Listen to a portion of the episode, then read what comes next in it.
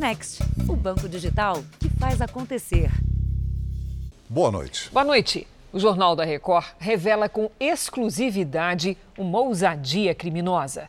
Três homens invadiram um presídio na Grande São Paulo para fazer uma entrega a detento. As imagens obtidas por nossas equipes mostram os guardas sendo rendidos pelos invasores. O material que você verá agora é um trabalho da repórter Thaís Furlan. O homem que caminha armado acabou de escalar a muralha e invadir o presídio em Franco da Rocha, na Grande São Paulo. São 8 e 5 da noite. Na direção contrária estavam dois agentes penitenciários que faziam a ronda no plantão. Com a arma o tempo todo em punho, o criminoso rende os guardas.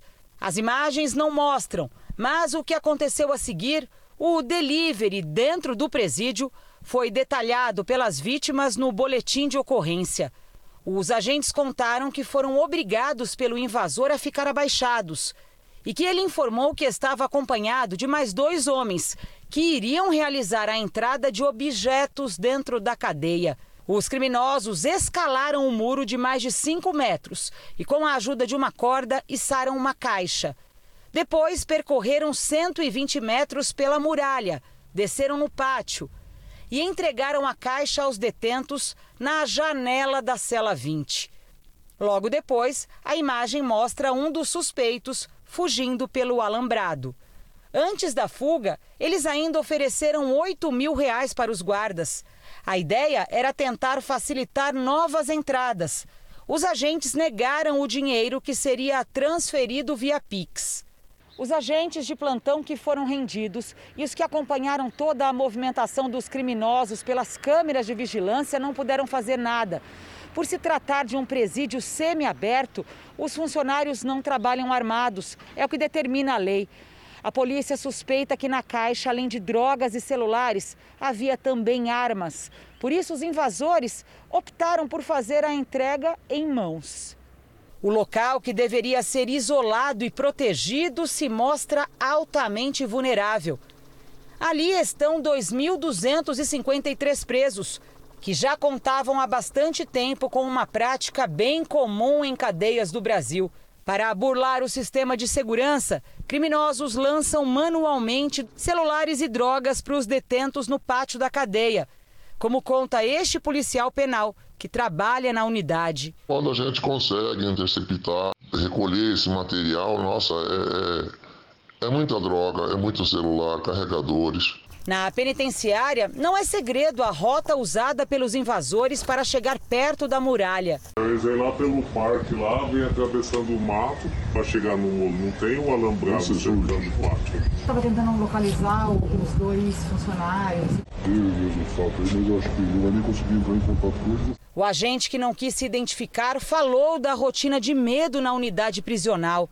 Tem amigos que já foram ameaçados fazendo ronda no pátio, viu o, o, fulano lá correndo com a sacola, correu atrás, o cara pulou o alambrado e apontou a arma para ele. E aí? Você vai morrer de graça? A gente não vai morrer de graça, né? A penitenciária está superlotada.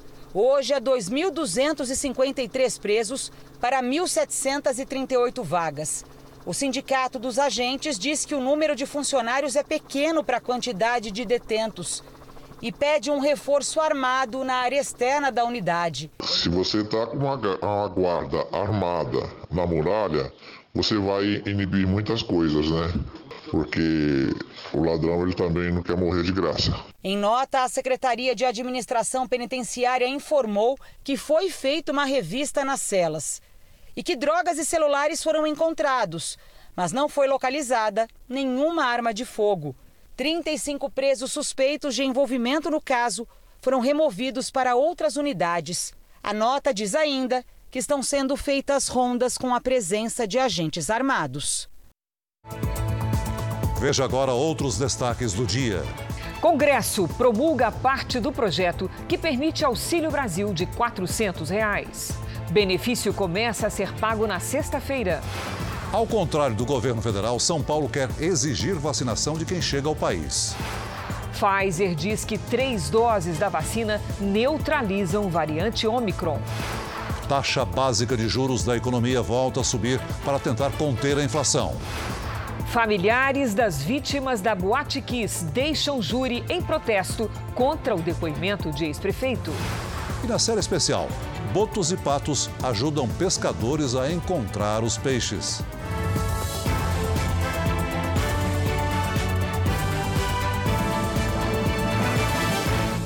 Oferecimento Bradesco. Descubra suas emissões de carbono pelo app.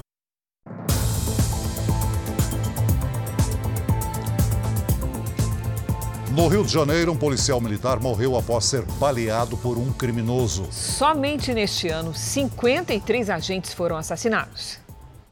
Uma operação foi montada para tentar encontrar os responsáveis pela morte do policial militar Rogério da Silva Brandão, de 58 anos.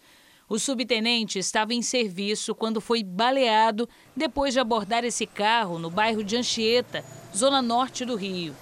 Câmeras de segurança registraram o momento em que os criminosos avançam pela contramão. O PM dá ordem de parada. Na sequência, o atirador dispara contra o militar e o atropela na fuga. Rogério foi socorrido, mas morreu no hospital. O carro usado pelos criminosos tinha acabado de ser roubado. A polícia acredita que o grupo também seja responsável por outros roubos a veículos na região. Rogério estava na corporação há 26 anos, era casado e tinha duas filhas. Só esse ano até agora, 53 policiais morreram por causa da violência no Rio de Janeiro. O crime aconteceu em uma das principais vias de acesso ao complexo do Chapadão. A região é considerada uma rota de fuga para as quadrilhas especializadas em roubos de veículos. Em todo o estado foram mais de 20 mil só esse ano a maior parte por criminosos que atuam na comunidade. O carro roubado foi abandonado a 6 quilômetros do local do crime. As marcas dos tiros ficaram nos vidros. No julgamento dos réus do incêndio na Boate Kiss, foram ouvidas hoje as últimas testemunhas do caso. O depoimento mais aguardado foi do ex-prefeito de Santa Maria. Em protesto, as declarações dele, familiares e sobreviventes do incêndio deixaram a sala do plenário. César Schirmer governava Santa Maria na época da tragédia e depôs por mais de duas horas. Ele afirmou que a prefeitura não teve culpa no incêndio. A prefeitura, e muito menos eu, tem nada a ver com extintor, lotação, espuma, barras de contenção, fogos de artifício. E desde o começo eu ouço insinuações que eu deveria estar aqui não como testemunha, estou aqui como testemunha, que eu deveria estar aqui como réu. Não fiz nada, doutor. Com a fala do ex-prefeito, a mãe de uma vítima passou mal e teve que receber atendimento médico. Muitas famílias deixaram o plenário. Para evitar que a gente tivesse alguma alteração e pudesse até com isso eles quererem anular, uhum. a gente tem feito esse tipo de posicionamento para evitar que algum pai né, se descontrole e acabe a gente sendo retirado. O prefeito ele deveria ter agido na hora porque ele era o gestor e ele não o fez. Agora ele vem aqui pura e simplesmente para tentar se promover politicamente. Eu acho que é um desrespeito muito grande com as famílias, inclusive com os jurados. O ex-prefeito foi chamado a depor pela defesa do empresário Elisandro Spor, um dos sócios da boate. O meu chamado, seu ao processo, é exatamente por isso. Porque se ele está aqui, o senhor tinha que estar tá aqui também para estar indignado tanto quanto eles. À tarde, mais duas testemunhas. Geandro Guedes, que fornecia bebidas para a Boate Kiss, e Fernando Bergoli, testemunha da defesa. Ambos falaram por cerca de meia hora. A quarta testemunha do dia foi o promotor de justiça Ricardo Loza. Ele negou que o Ministério Público tenha recomendado o uso de espuma para evitar o vazamento acústico na boate. A próxima fase do júri é o testemunho dos réus, que começou com a fala de Alessandro Spor. Para as famílias das vítimas, é importante acompanhar o julgamento até o final. Se o Dudu tivesse morrido sozinho, era uma dor nossa, mas não é. eles morreram num coletivo, num conjunto, né, de pessoas que morreram. É no coletivo que a gente vai fazer mudança. Ainda hoje no Jornal da Record, a emoção no depoimento de um dos proprietários da Boate Kiss. Em Niterói, no Rio de Janeiro, uma criança ficou pendurada na janela de um prédio e assustou os vizinhos.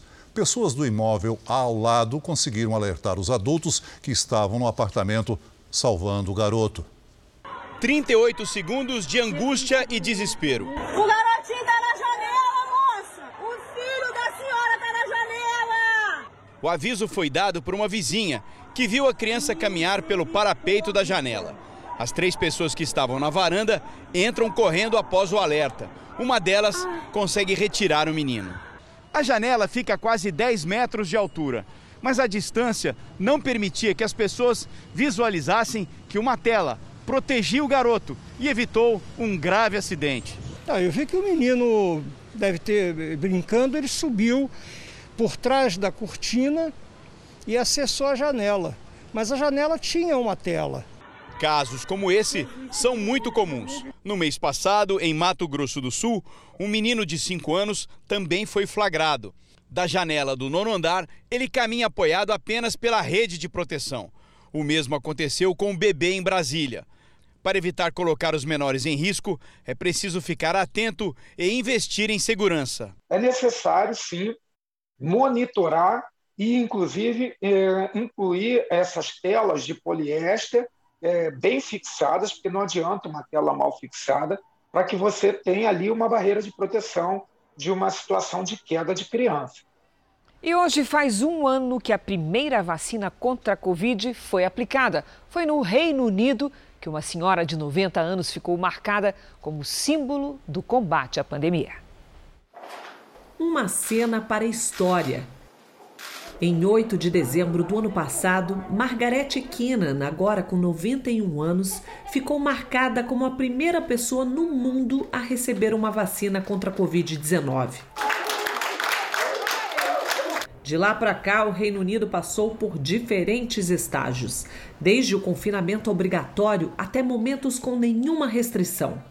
Para o médico e pesquisador da Imperial College de Londres, a flexibilização é resultado de uma batalha iniciada com Margaret. E a gente pode dizer que o objetivo era transformar uma doença altamente letal, que estava colocando o sistema em colapso, em uma doença relativamente sob controle, que é o que a gente está vendo agora. Um ano após a primeira vacina contra a Covid-19 aplicada no mundo, a mais rápida já desenvolvida na história.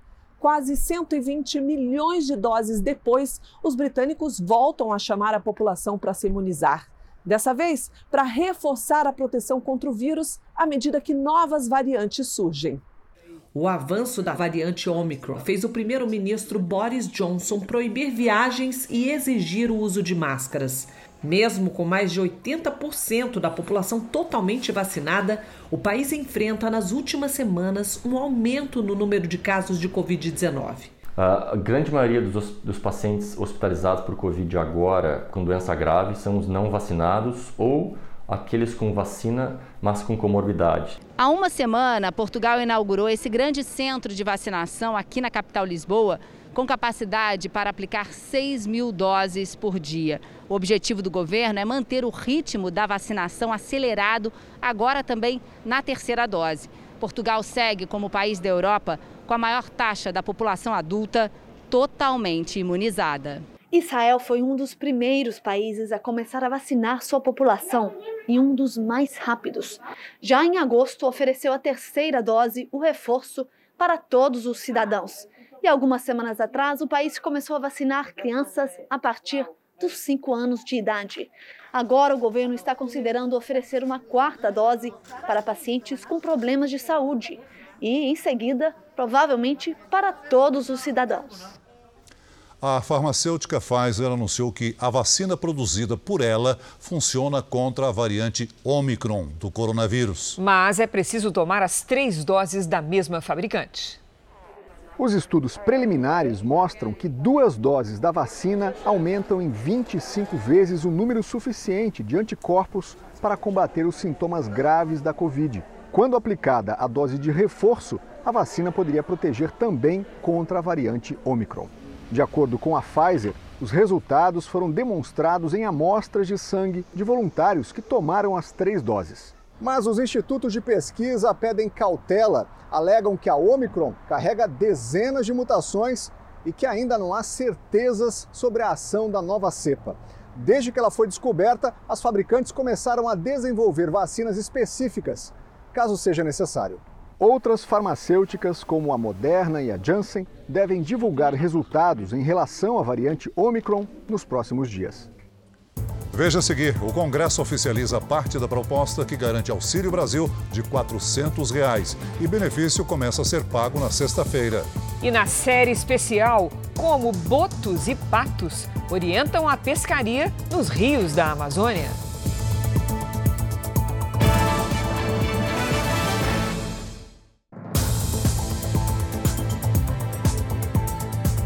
O governo começa a pagar nesta sexta-feira o Auxílio Brasil, que substituiu o Bolsa Família com valor de 400 reais. 17 milhões de famílias estão habilitadas a receber o benefício. Hoje, o Congresso promulgou parte da proposta de emenda à Constituição que garante os recursos para o programa social no ano que vem.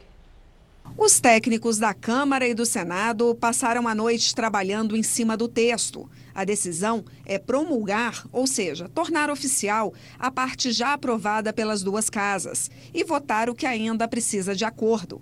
Foi uma intensa queda de braço entre os presidentes Arthur Lira e Rodrigo Pacheco. Estão na parte promulgada os dois mecanismos que permitem o Auxílio Brasil de 400 reais. Um deles muda o cálculo do teto de gastos, aumentando o total de investimentos e despesas permitidos por lei. O outro limita o pagamento de precatórios, que são dívidas do setor público determinadas pela Justiça. E com isso, também sobem os recursos do programa social. A decisão de hoje abre um espaço de 62 bilhões de reais para pagar o Auxílio Brasil de 400 reais. Os pontos que foram alterados pelo Senado serão votados na terça-feira no plenário da Câmara. Por exemplo, ainda precisa ser decidido se o limite no pagamento de precatórios vai até 2026, como aprovou o Senado, ou 2036, como querem os deputados. O ponto que mais causa divergência determina que todo o dinheiro liberado pela PEC dos precatórios deve ser usado exclusivamente para pagar o Auxílio Brasil e a Seguridade Social. A mudança foi feita pelo Senado. O presidente da casa, Rodrigo Pacheco, foi duramente cobrado por senadores que argumentam que havia um acordo para garantir o destino desses recursos. A maioria dos líderes da casa, de fato, outorgaram-me uma autorização que pudesse tratar com o presidente Arthur Lira da Câmara dos Deputados um acordo que concebesse a possibilidade da promulgação de um texto comum entre as duas casas e o compromisso do presidente da Câmara dos Deputados que as inovações feitas pelo Senado sejam apreciadas pela Câmara em revisão até a próxima semana. E o compromisso que a Câmara fez de maneira firme foi de procurar uma exceção ao seu regimento para poder, senador Amin, a pensar o texto do Senado Federal. Há uma PEC que está pronta para tramitação na Câmara dos Deputados e podermos analisar direto no plenário da Câmara todas as respeitosas alterações que o Senado Federal fez. Para garantir o pagamento do Auxílio Brasil já agora em dezembro, sem depender da aprovação da PEC dos precatórios, o presidente Bolsonaro editou uma medida provisória. Os 400 reais começam a ser pagos nesta sexta-feira. O MDB lançou hoje a senadora Simone Tebet, do Mato Grosso do Sul, como pré-candidata à presidência da República. A senadora foi recebida por apoiadores ao chegar ao local da cerimônia. Foi cumprimentada à distância pelo ex-presidente Michel Temer, que chegou a ser cotado como pré-candidato do partido. Governadores e presidentes de outras legendas também compareceram. O presidente do MDB, Baleia Rossi, ressaltou que o partido tem a maior bancada no Senado e o maior número de deputados estaduais no Brasil. Nós não queremos mais salvadores da pátria nós não queremos heróis fabricados. Nós queremos uma pessoa que tenha experiência, que saiba como as leis são criadas, como é o debate político no parlamento, como se faz de maneira correta no executivo. Nós precisamos de equilíbrio. Formada em Direito e filha do ex-presidente do Senado, Rames Tebet, já falecido, Simone Tebet está no primeiro mandato como senadora. Tentou concorrer à presidência do Senado, mas não teve apoio do partido. Na CPI da pandemia, teve atuação expressiva. A parlamentar é a 12ª pré-candidata à presidência às eleições do ano que vem. A oficialização dos nomes deve ocorrer até 15 de agosto, segundo o prazo da Justiça Eleitoral. Simone Tebet evitou falar sobre possíveis companheiros de chapa e nomes para compor um eventual ministério e se emocionou ao falar da fome no país. No Brasil hoje, 5 milhões de crianças vão dormir com fome. No Brasil hoje, nós temos mais de 20 milhões de brasileiros que ficam dia sim, dia não sem se alimentar. Esse Brasil é o Brasil que exige coragem, que exige altruísmo, que exige um esforço de todos nós. Outro pré-candidato, Sérgio Moro, almoçou com representantes do Judiciário e empresários em São Paulo. Moro também se reuniu com Luiz Felipe Dávila, pré-candidato do Partido Novo, e com outro pré-candidato, o governador de São Paulo, João Dória, do PSDB. Em uma rápida entrevista à Record TV, mostrou preocupação com a votação da proposta de emenda constitucional que permite a prisão em segunda instância. Hoje houve uma manobra da base do governo para trocar os membros da comissão e buscar rejeitar a PEC da segunda instância. Eu acho bastante grave isso que aconteceu, porque essa é uma demanda da sociedade brasileira e a gente retomar a condenação em segunda instância é fundamental para a gente poder combater a corrupção. Vamos contextualizar a situação da PEC da prisão em segunda instância, que foi assunto da declaração do pré-candidato Sérgio Moro. Os partidos contrários à proposta trocaram 19 dos 34 membros titulares da comissão especial que analisa o tema na Câmara. As mudanças forçaram o relator a suspender a discussão do assunto, que estava prevista para hoje. Agora, a análise do texto não tem data para ser retomada. Veja a seguir: levantamento do Jornal da Record revela crescimento nas apreensões de cigarros eletrônicos. E na série especial, botos e patos são aliados dos pescadores nos rios do Amazonas.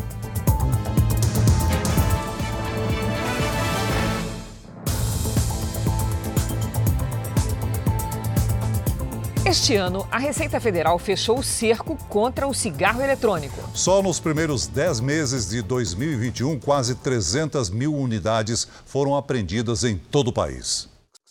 A venda de cigarros eletrônicos no Brasil é proibida pela Anvisa desde 2009, mas a comercialização desses produtos ocorre de forma ilegal na internet e até mesmo em estabelecimentos comerciais. Nessa operação da Receita Federal feita em setembro, foram apreendidos mais de 100 mil cigarros eletrônicos avaliados em 15 milhões de reais em uma rua de comércio popular na capital paulista. Uma espécie de centro de distribuição que fornecia os produtos para clientes em todo o país. Escondidos por trás da falsa fama de inofensivos, os cigarros eletrônicos têm atraído cada vez mais usuários nos últimos anos. A população mais acometida aí é a população em idade escolar, ensino fundamental e ensino médio. É, e a gente sabe que isso pode contribuir como uma ponte ao uso do tabagismo. Então, áreas que estavam, por exemplo, cessado o uso do cigarro tradicional podem começar a aparecer e ter histórias novamente do uso do cigarro. A crescente procura pelo produto estimula um mercado ilegal que está na mira da Receita Federal. Um levantamento exclusivo feito pelo Jornal da Record, com base na Lei de Acesso à Informação, mostra que de janeiro a outubro deste ano, o número de cigarros eletrônicos apreendidos em todo o país foi quase 900% maior do que o total registrado em todo o ano de 2020. Esse é um produto ainda relativamente novo, mas que está se tornando muito popular, né, apesar de proibido. Então, a Receita Federal tem respondido a esse aumento por meio das apreensões então, para a Receita Federal, seja no momento de importação, seja quando eles estão em distribuição, em circulação no mercado nacional, isso trata de contrabando. Ao contrário do cigarro convencional, o eletrônico não vira bituca nem solta fumaça com cheiro ruim. Quando ligado, o líquido contido no dispositivo é aquecido e gera um vapor que é aspirado e expirado pelo fumante. Esse líquido pode ser de inúmeros sabores, o que torna o cigarro eletrônico ainda mais atraente para os jovens. Na composição também há ingredientes como a nicotina. Este oncologista reforça que quando se fala em tabagismo, não há nenhum tipo de cigarro seguro e o modelo eletrônico também oferece riscos. É uma lesão típica pulmonar Uh, ocasionada pelo cigarro eletrônico. Isso potencialmente é por conta de algum tipo de substância bastante irritativa para o tecido pulmonar. Então, isso tudo pode contribuir para ter uma maior toxicidade, já que isso não é regulamentado e não é nem mesmo uh, ser verificado. Né? Pelé está internado em São Paulo para o tratamento contra um câncer na região do intestino. O quadro de saúde dele é estável. O ex-jogador passou por uma cirurgia há três meses para a retirada de um tumor. Pelé deu entrada no hospital na Zona Sul de São Paulo para uma sessão de quimioterapia. O boletim médico informa que o objetivo é dar continuidade ao tratamento contra um câncer na região do intestino. De acordo com o hospital, o quadro de saúde é estável e Pelé deve receber alta nos próximos dias. O ex-atleta descobriu o câncer durante exames de rotina em 31 de agosto. Quatro dias depois, ele passou por uma cirurgia para a retirada do tumor no cólon. Agora, segue com o tratamento de quimioterapia. Pelé permaneceu por 10 dias na unidade de terapia intensiva e depois foi transferido para o quarto. No dia 17 de setembro, passou mais algumas horas na UTI devido a uma instabilidade no quadro respiratório. Recuperado, ele chegou a publicar um vídeo brincando de bola no quarto.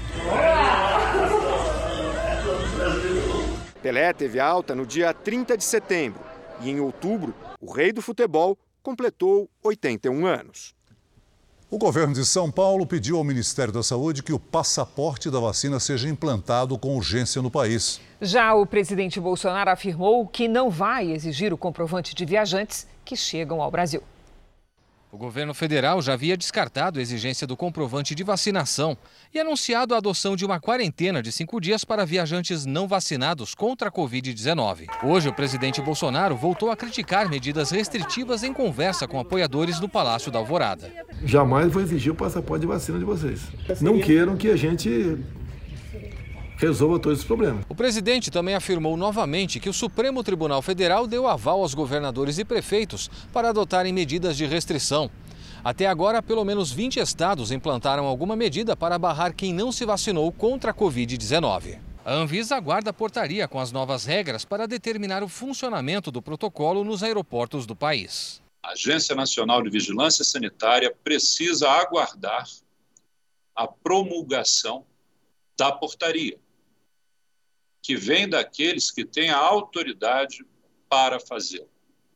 Os ministros de Estado da Casa Civil, Saúde, Infraestrutura e Justiça. O governo de São Paulo considera as providências adotadas pelo Ministério da Saúde insuficientes. No ofício enviado ao Ministério, a Secretaria de Saúde do Estado pediu a imediata exigência do comprovante de vacinação para os viajantes que entrarem no país, bem como a obrigatoriedade de apresentação de teste PCR negativo realizado até 48 horas antes do momento do embarque, ou do teste antígeno negativo realizado até 24 horas antes. Temos dois grandes aeroportos internacionais aqui no do estado de São Paulo e o maior porto da América Latina. Dessa forma, precisamos medidas de controle de acesso dos viajantes que para cá eh, acabam ingressando com a exigência de comprovação de vacinação completa. No lançamento da pré-candidatura de Simone Tebet à presidência da República, o governador do Distrito Federal, Ibanez Rocha, pediu ao governo federal para reconsiderar a posição em relação ao passaporte da vacina. No Rio de Janeiro, manifestantes contra o passaporte da vacina tentaram invadir a Assembleia Legislativa. Os seguranças entraram em confronto com os invasores, muitos sem máscara. O grupo queria acompanhar a votação do projeto de lei que proíbe a discriminação a quem se recusa a tomar a vacina contra a Covid-19 e que veta a exigência de comprovante de imunização. O projeto foi retirado da pauta e será reavaliado. O Comitê de Política Monetária do Banco Central, o Copom, decidiu elevar a taxa básica de juros da economia brasileira em um ponto percentual e meio. Com isso, a Selic encerra 2021 em 9,25% ao ano. Essa é a sétima alta seguida da taxa, que iniciou o ano em 2%, que é o menor patamar histórico. A taxa básica de juros funciona como uma referência para toda a economia. Com o aumento na taxa básica de juros e a alta na inflação, os juros do crédito consignado para aposentados e pensionistas do INSS também vão subir. O reajuste começa a valer em janeiro do ano que vem. Não param de chegar mensagens de bancos e financeiras com propostas de empréstimos que Elizabeth não pode mais aceitar. A aposentada está endividada, nem sabe quantos empréstimos precisa quitar. Contar quantos, assim, eu não, definitivamente, eu não, assim, não sei quantos, porque são vários, né? Picadinhos, picadinhos, picadinhos, em torno de 20 mil, mais ou menos. A partir de janeiro, o teto dos juros do crédito consignado, aquele descontado diretamente da aposentadoria ou da pensão do INSS, será reajustado de 1,8% para 2,14% ao mês. No cartão de crédito também está previsto aumento, taxa máxima de 3,06% ao mês. A taxa de juros do empréstimo consignado, na verdade, o que nós definimos é o teto. A taxa, na verdade, é uma concorrência entre as instituições financeiras. Né? Então, nós estabelecemos um teto para evitar juros mais elevados. E corrigimos esse teto periodicamente, olhando para a, a, a, captação, né, que é a taxa Selic, e para a inflação medida pelo INPC, que é a taxa de juros real. Este professor de economia diz que, mesmo com a alta, o crédito consignado para aposentados vai continuar a ser o mais barato do mercado.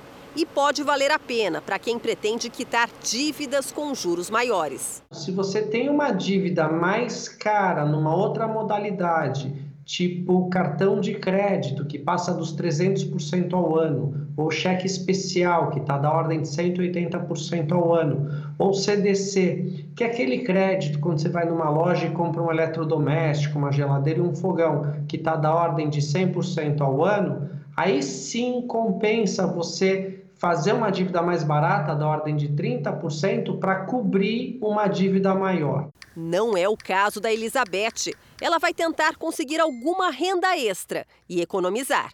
Quase que fiz mais um empréstimo, mas agora não. Agora eu pretendo quitar todos esses empréstimos, porque eu tenho um novo plano na minha vida. Então, pretendo quitar todos.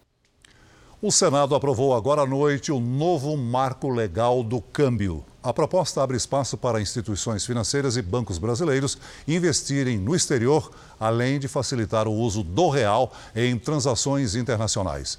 Uma das novidades é que poderá ser possível a pessoa física manter contas em dólar no Brasil. O projeto segue agora para a sanção presidencial.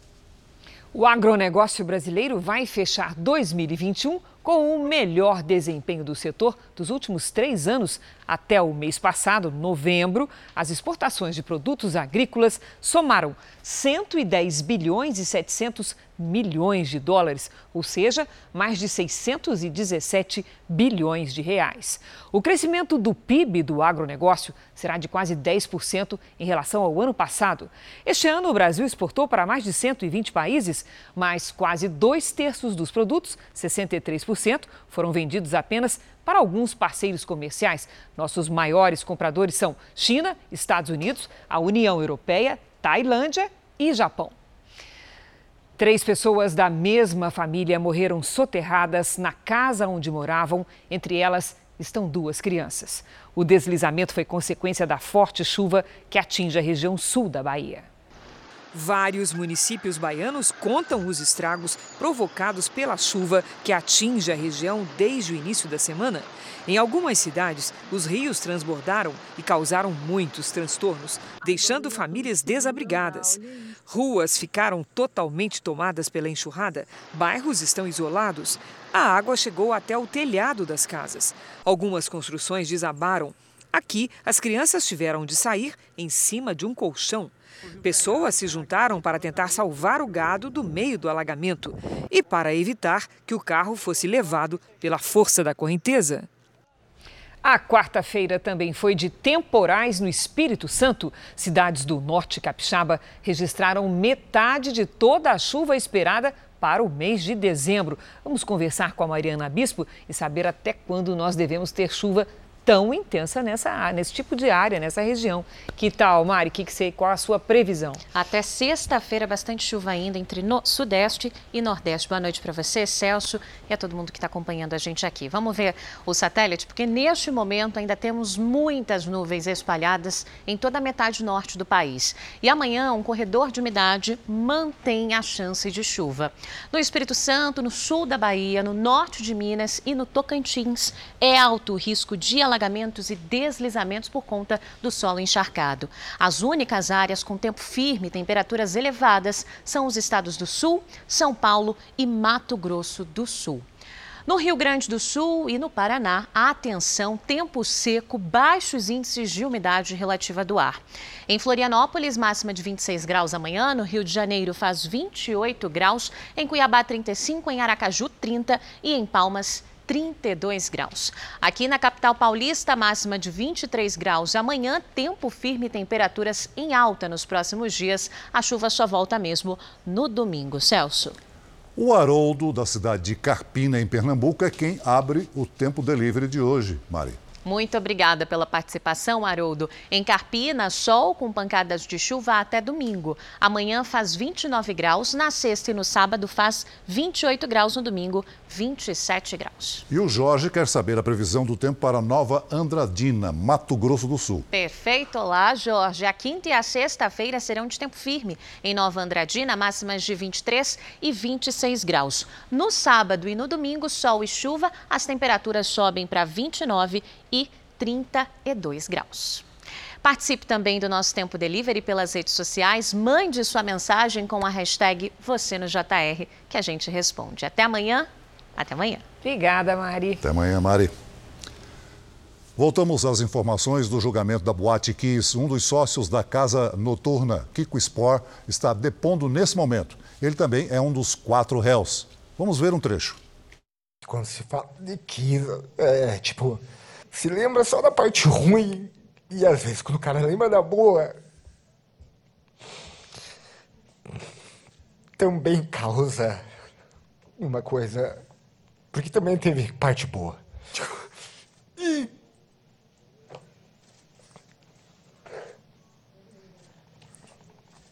Não tem explicação isso aí. Querem me prender, me prendam, eu tô cansado, cara.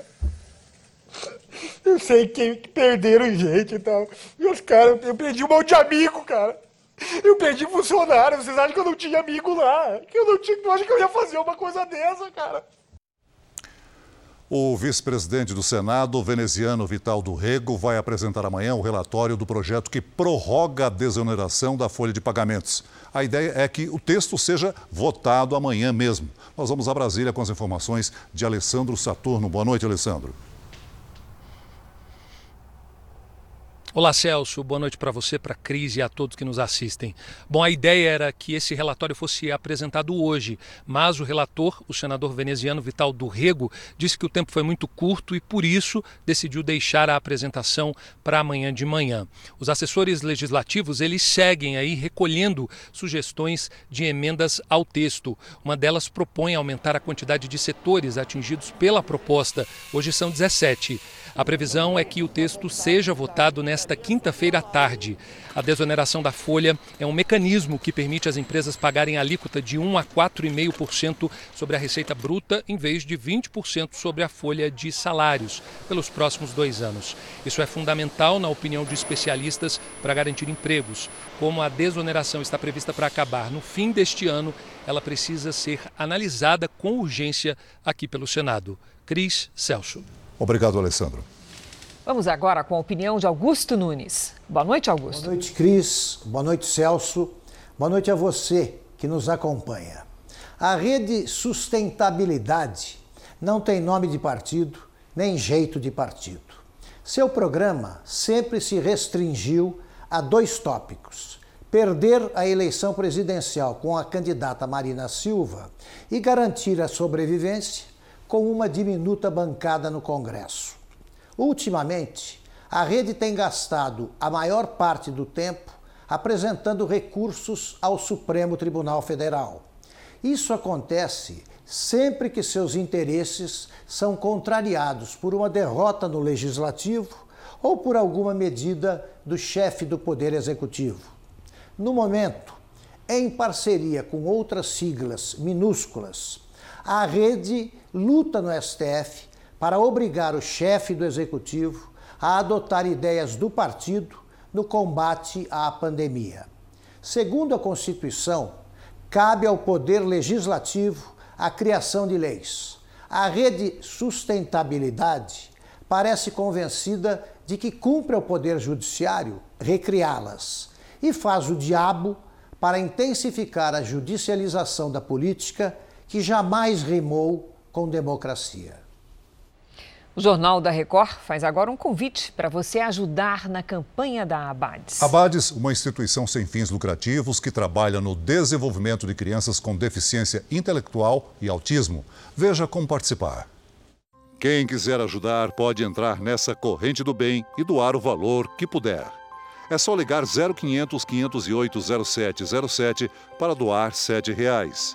0500 508 0720 para doar 20 reais. 0500 508 0740 para doar 40 reais.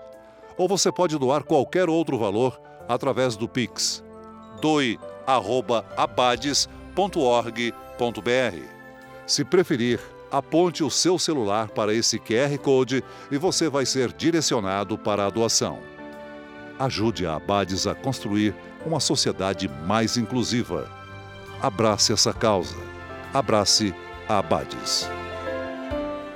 As ações de despejo em todo o país estão suspensas até o final de março do próximo ano. A decisão é do Supremo Tribunal Federal. A maioria dos ministros votou pela prorrogação da medida que impede a remoção de famílias em despejos, desocupações e reintegrações de posse nas áreas urbanas e rurais. E esse é um dos destaques do portal R7. Para ler essa e outras notícias, acesse r7.com. Mais de 300 personalidades internacionais assinaram um apelo pedindo o fim da repressão a artistas em Cuba. O documento foi divulgado por um clube de escritores em parceria com um observatório de direitos humanos. Entre as celebridades que assinaram o pedido estão a estrela de Hollywood Meryl Streep e o vencedor do Nobel de Literatura Orhan Pamuk. O grupo pede respeito à liberdade de expressão, à libertação de artistas detidos de forma arbitrária e à volta dos exilados para Cuba. Ao menos 50 pessoas ligadas às artes em Cuba estão presas ou sob investigação. Muitos foram detidos durante protestos contra o governo. A Avenida Paulista completa hoje 130 anos, um endereço que passou dos ricos barões do café para o dia para o da sede das, dos grandes bancos e que agora cada vez mais se volta para o mundo da cultura. Um espaço democrático que acolhe as festas, as grandes manifestações e nos fins de semana se torna um parque para toda a família.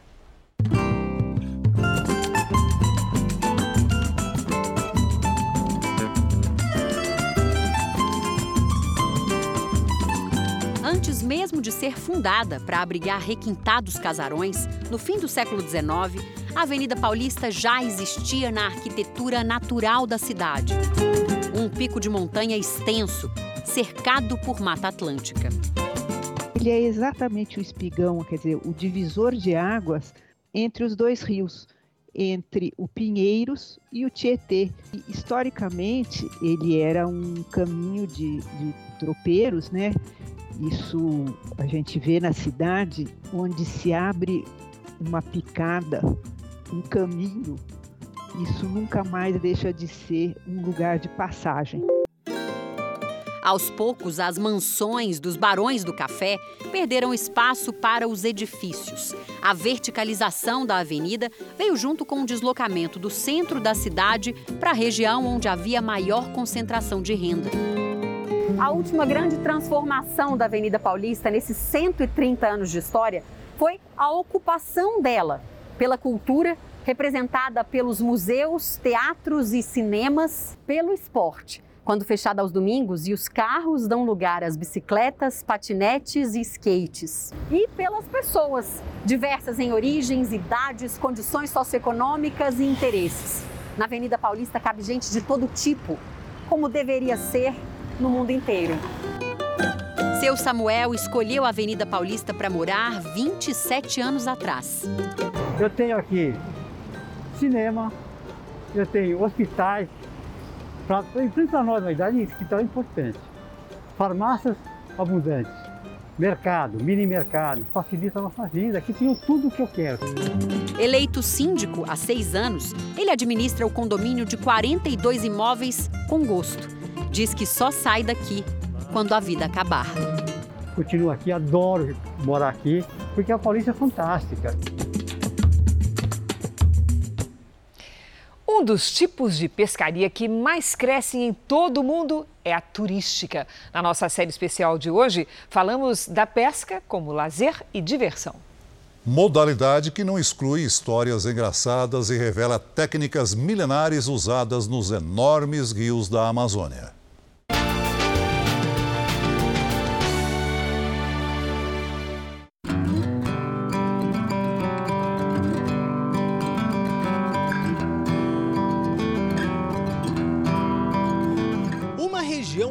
Exuberante.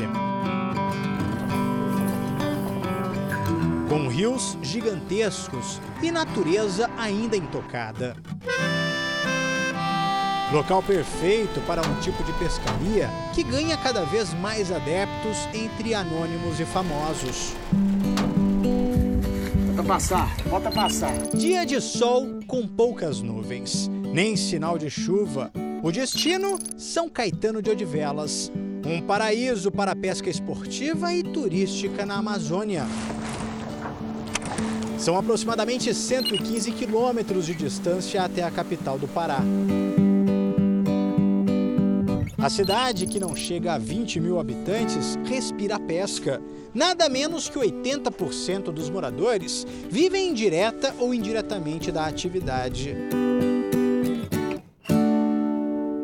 Nós temos pessoas que vêm da Espanha, França, Japão, China e também de dentro do Brasil conhecer essa maravilha que é São Caetano de Odivelas.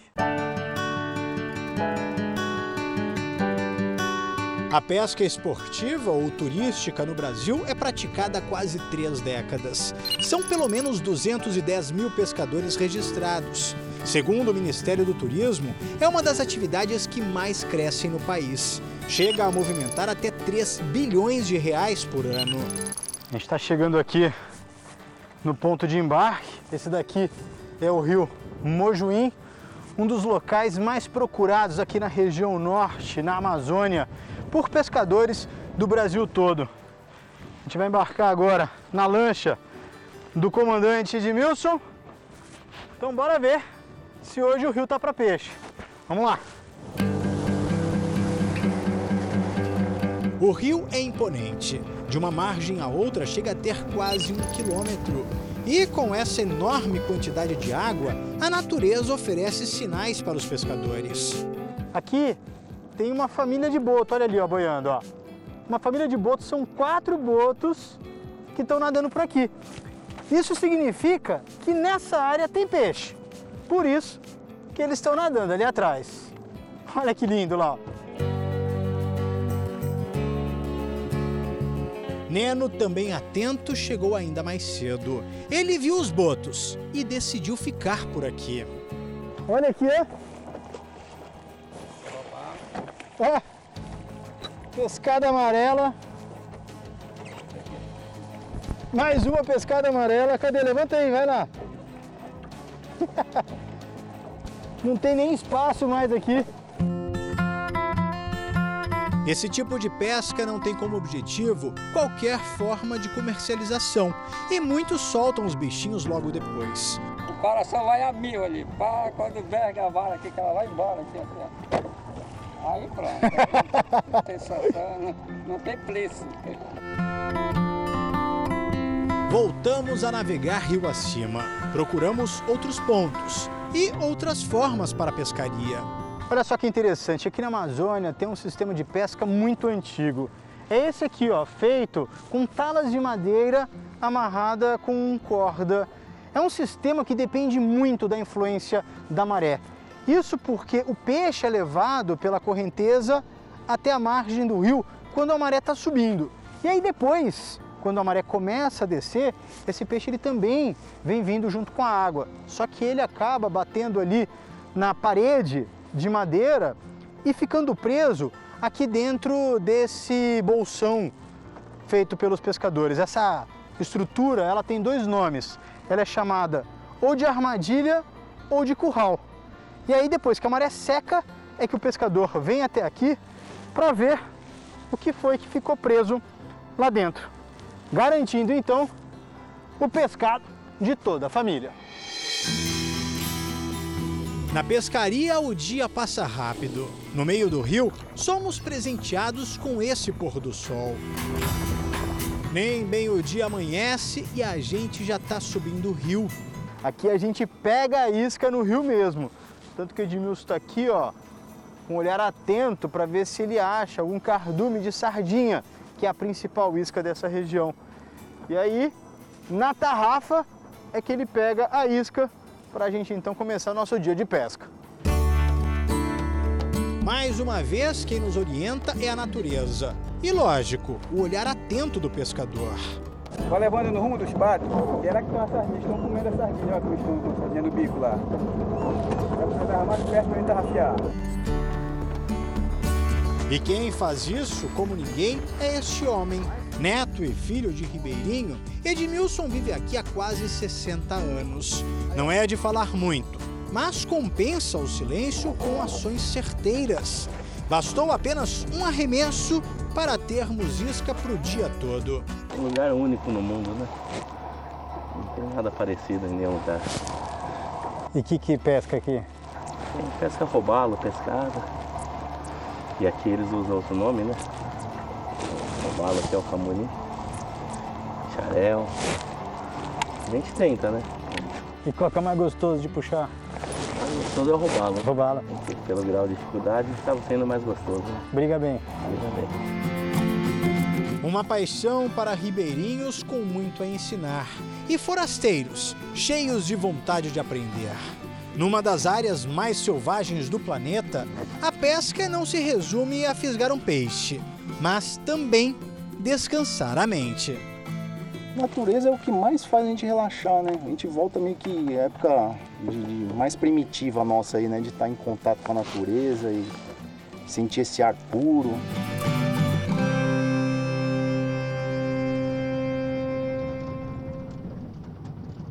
O Jornal da Record termina aqui. A edição de hoje na íntegra e também a nossa versão em podcast estão no Play Plus e em todas as nossas plataformas digitais. E à meia-noite e meia tem mais Jornal da Record. Fique agora com a Bíblia. Episódio de hoje: Ló vai embora. A gente se vê amanhã. Até lá. Boa noite e até amanhã.